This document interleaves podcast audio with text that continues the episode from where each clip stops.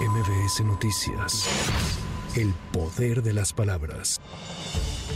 Un juez federal calificó de legal la detención provisional con fines de extradición de Néstor Isidro Pérez Salas, alias El Nini, presunto jefe de seguridad de los hijos de Joaquín El Chapo Guzmán. Durante la audiencia que se realizó este jueves, el juez informó que el gobierno de Estados Unidos cuenta con un plazo de 60 días para solicitar de manera formal la extradición de Pérez Salas para ser juzgado por conspiración para importar y distribuir fentanilo. Cabe señalar que la Administración para el Control de Drogas, la DEA, ofreció una recompensa de 3 millones de dólares por información para capturar a El Nini, quien fue detenido ayer en Culiacán, Sinaloa.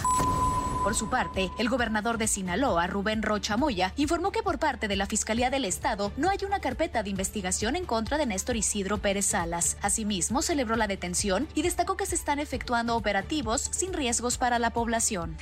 están haciendo operativos este, sin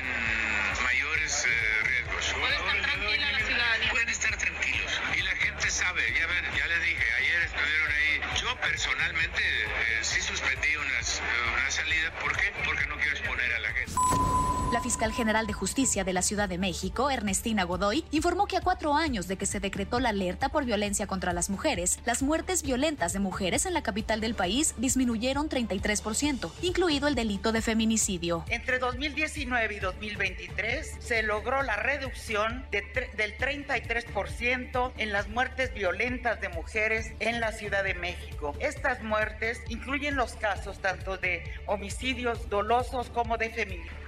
La Ciudad de México se encuentra entre las primeras cinco entidades que más ha disminuido el número de muertes violentas de mujeres del total de entidades que cuentan con una alerta declarada por violencia de género. Los dirigentes nacionales del PAN, PRI y PRD anunciaron la incorporación del partido sinaloense a la coalición Fuerza y Corazón por México. En conferencia de prensa, el líder del partido sinaloense, Héctor Melesio Cuen, señaló que los cuatro partidos unirán fuerzas para apoyar a la precandidata presidencial, Xochil Gálvez. Tras la muerte de Tiffany, la ciclista de 25 años de edad que fue atropellada hace unos días en el carril bicibús en Avenida Chapultepec por una unidad del transporte público, sus familiares y amigos la sepultaron este jueves en un panteón de Iztapalapa. Cabe señalar que la comunidad ciclista alista una protesta para mañana viernes en exigencia de justicia para la joven. Para MBS Noticias, Tamara Moreno. MBS Noticias.